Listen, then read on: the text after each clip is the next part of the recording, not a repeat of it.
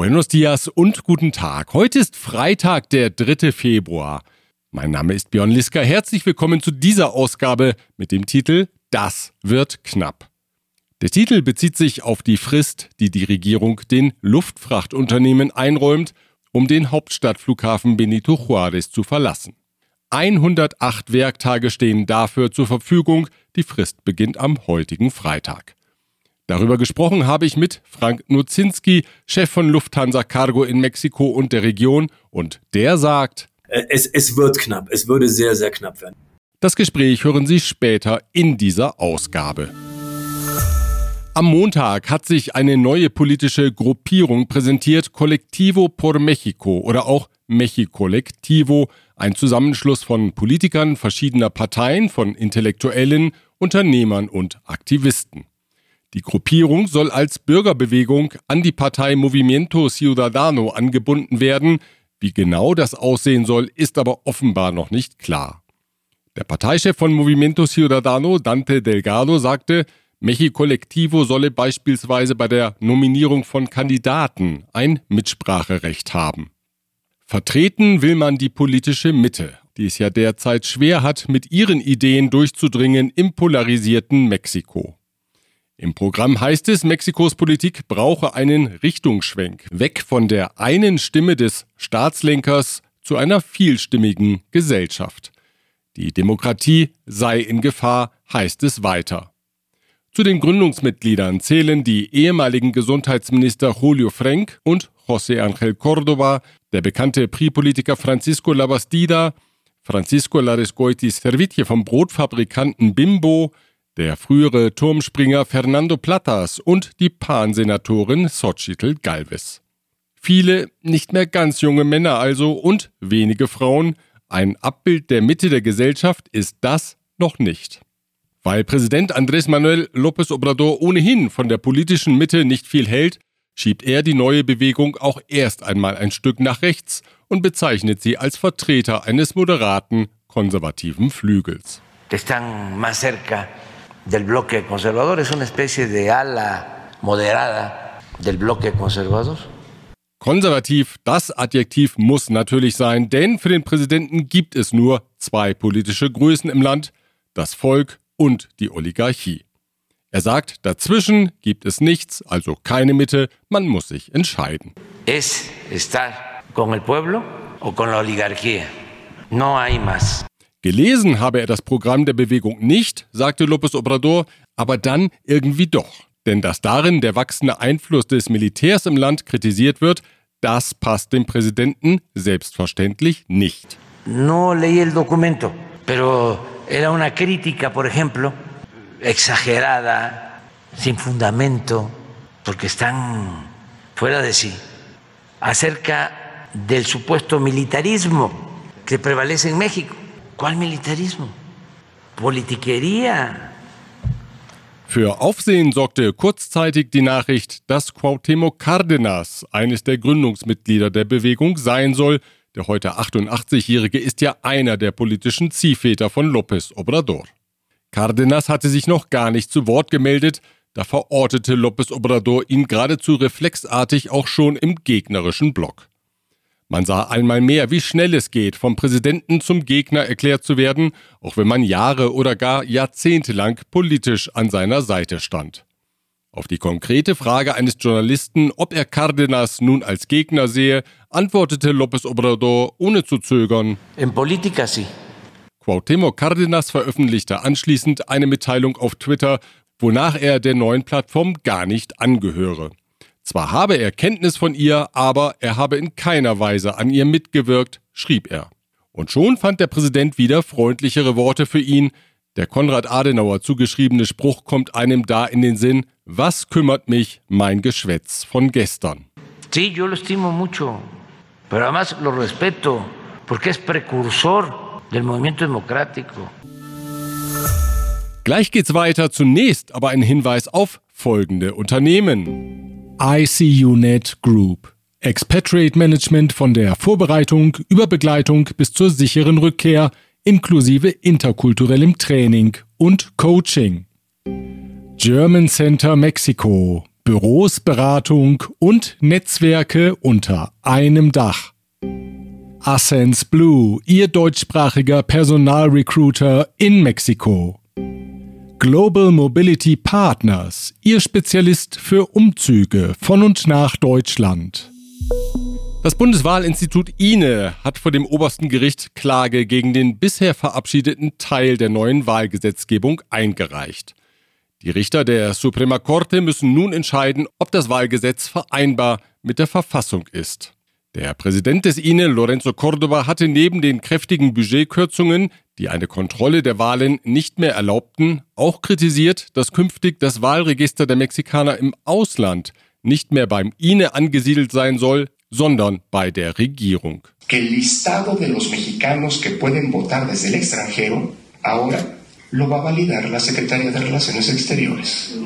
Es decir, es el gobierno el que va a decir cuántos electores pueden votar desde fuera de las fronteras.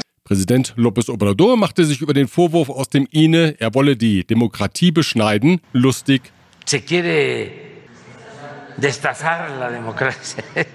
Und Lorenzo Córdoba bezeichnete er als Schwindler. Es eh, un servidor público, desde mi punto de vista, sin principios, sin ideales, un farsante. Gute Nachricht gibt es in Sachen Covid-Virus. Die sechste Welle nämlich, sie nimmt ab. Seit dem Jahresanfang gehen die Infektionszahlen deutlich zurück, sagte jetzt der Covid-Experte der Regierung, Staatssekretär Hugo López Gatell. Ya ha empezado el descenso de la sexta ola de COVID. En final del año llegamos al punto máximo y a partir de la primera semana de enero empezó eh, ya un proceso de descenso. Die Krankenhäuser seien auch zum Höhepunkt der Welle, der im Dezember registriert wurde, nur schwach ausgelastet gewesen. Für die nächsten Wochen erwartet López Gatell einen weiteren Rückgang und ein allmähliches Auslaufen der Welle. La predicción es que esta tendencia continuará durante varias semanas y eventualmente terminará este ciclo de transmisión epidémica. Wie am Anfang bereits angekündigt, kommen wir zum Thema Luftfracht. Zuvor aber mein herzlicher Dank an Rödel und Partner, Ihre maßgeschneiderte Wirtschaftskanzlei.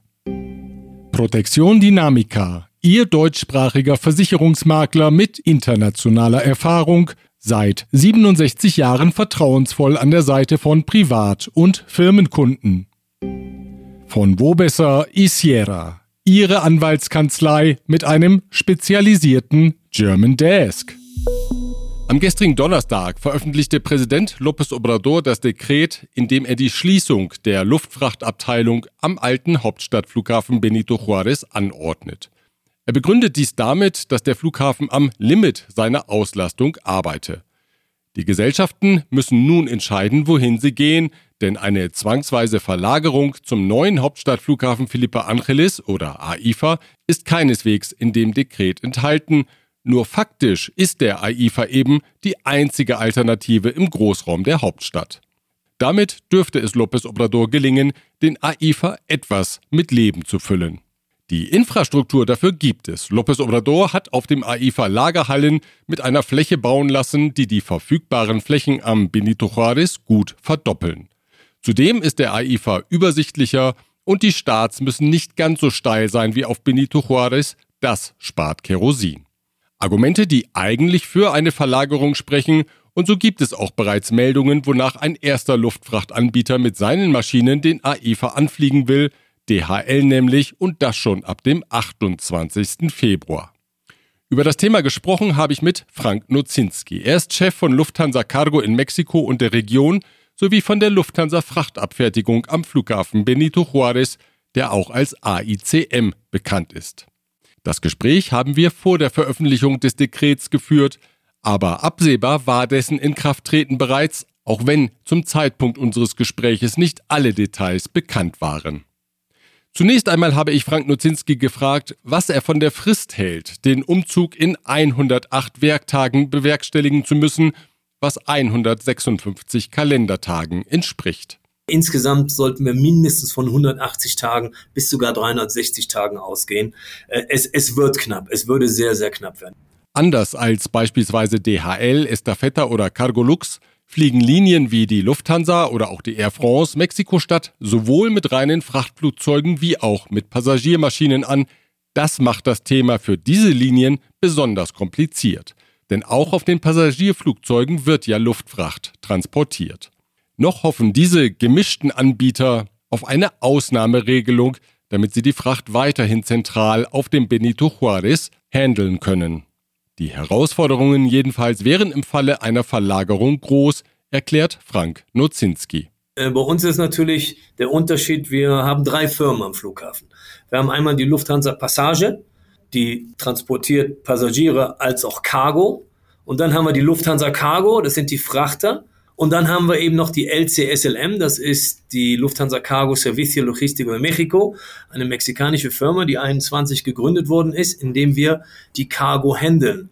Stellen Sie sich vor, wir haben jetzt die Frachter im Eifer. Das würde natürlich äh, für die gleiche Incoming Fracht doppelte Operation Costs bedeuten. Äh, Sustainability wäre natürlich auch ein Thema, weil vielleicht habe ich den Frachter dort leer und die Passage hier voll, muss dann LKWs auf die Straße setzen, damit das beides vernünftig äh, Auslastungen haben, beide, beide Seiten. Also das wäre erstmal teurer, Zeitverzögerung und äh, für den Kunden natürlich im Endeffekt nicht besser. Ne? Ist die Schließung der Fracht, so wollte ich von Frank Nozinski abschließend wissen, denn überhaupt nötig? Schließlich machen die Frachtflüge ja nur 4% des Flugaufkommens auf dem Benito Juárez aus. Zudem starten und landen die meisten dieser Maschinen in der Nacht. Wir müssen sehen, ICM ist definitiv an der Grenze der Kapazität. Der Flughafen hat viele Investments nicht bekommen, weil der neue ja gebaut werden sollte, der da nicht gebaut worden ist. Das heißt, ICM kommt früher oder später an seine Kapazitätsgrenze. Es ist eine Frage der Zeit und da bin ich sicher, da wird einfach als Komplementärflughafen funktionieren. ICM bleibt aber weiterhin der größte Flughafen des Landes ist halt nur komplementär einfach. Aber es ist vonnöten, um eben die Kapazität zu erweitern, so wie es das Land braucht. Sagt Frank Nuzinski, Chef von Lufthansa Cargo in Mexiko und der Region. Wir bleiben noch am Flughafen Felipe Angeles. Dort nämlich möchte die Regierung ein Autowerk des Produzenten Tesla ansiedeln. Wie Regierungssprecher Jesus Ramirez Cuevas bestätigte, will man Tesla den Industriepark T-Mex schmackhaft machen, man führe bereits Gespräche mit Vertretern des US-Autobauers. Wütend ist man darüber in Monterrey, wo man ebenfalls mit Elon Musk verhandelt, der vor einigen Wochen bei Nuevo Leons Gouverneur Samuel Garcia vorbeischaute. Da konnte man den Eindruck haben, die Investition sei schon in trockenen Tüchern.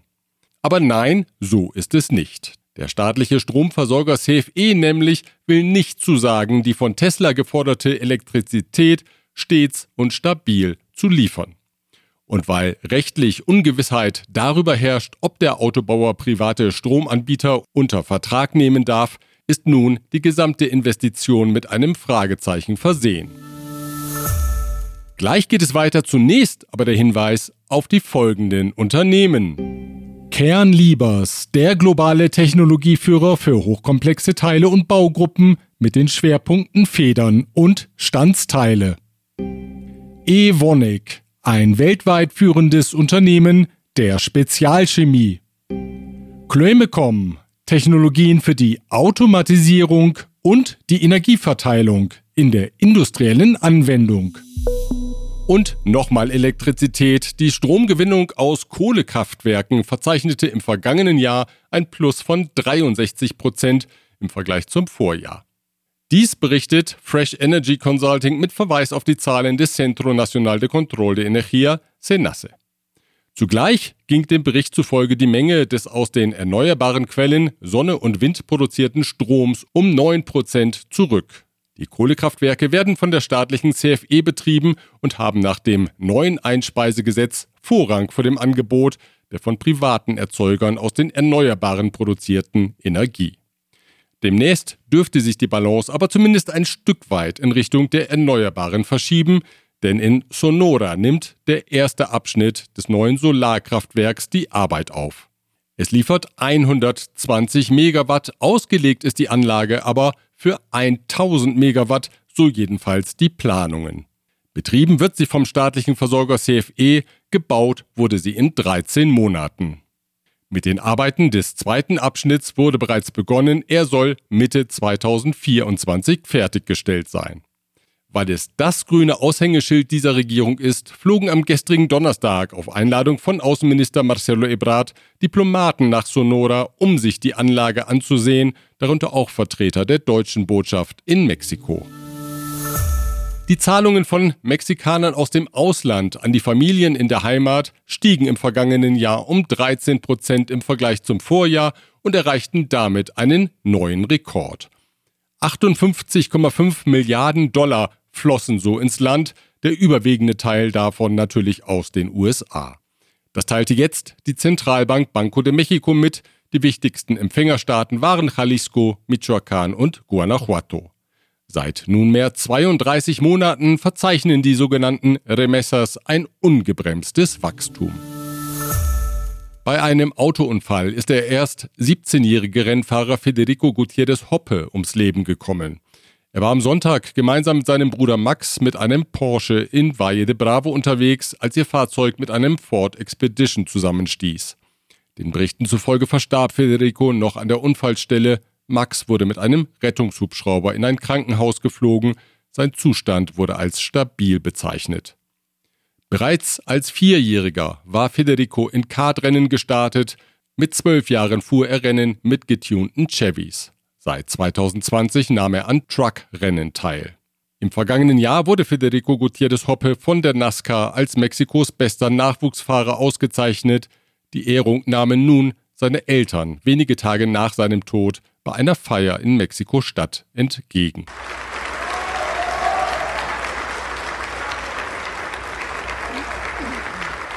Mexikos Fußballliga soll künftig drei Meister pro Jahr haben. Wie bisher jeweils einen Titelgewinner, der die halbjährliche Meisterschaft für sich entscheidet, sowie zusätzlich einen Gesamtsieger, der die meisten Punkte in beiden Turnieren geholt hat. Heißen soll der dann folgerichtig Campeón del Año. Hoffnung also für Genau, für Cruz Azul wieder öfter Titel zu gewinnen. Punkte holen können sie ja.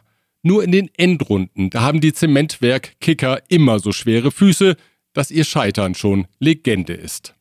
Vor einem Jahr haben sie es geschafft, aber davor lag eine 23 Jahre währende Flaute.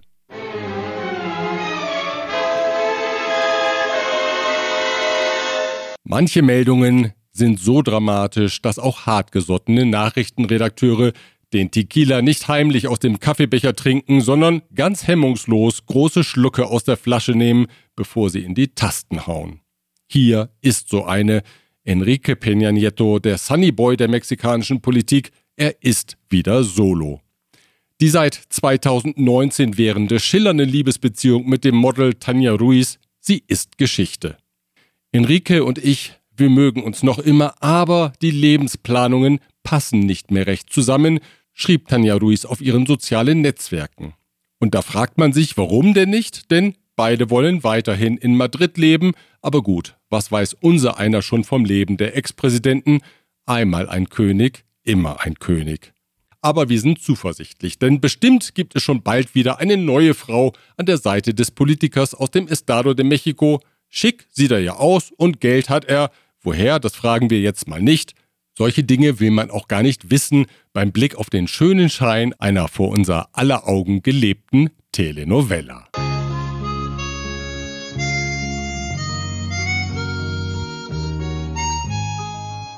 Soweit die Informationen aus Mexiko. Ich wünsche Ihnen einen liebevollen Start ins Wochenende. Wir hören uns wieder am nächsten Freitag, wenn Sie mögen. Bis dahin.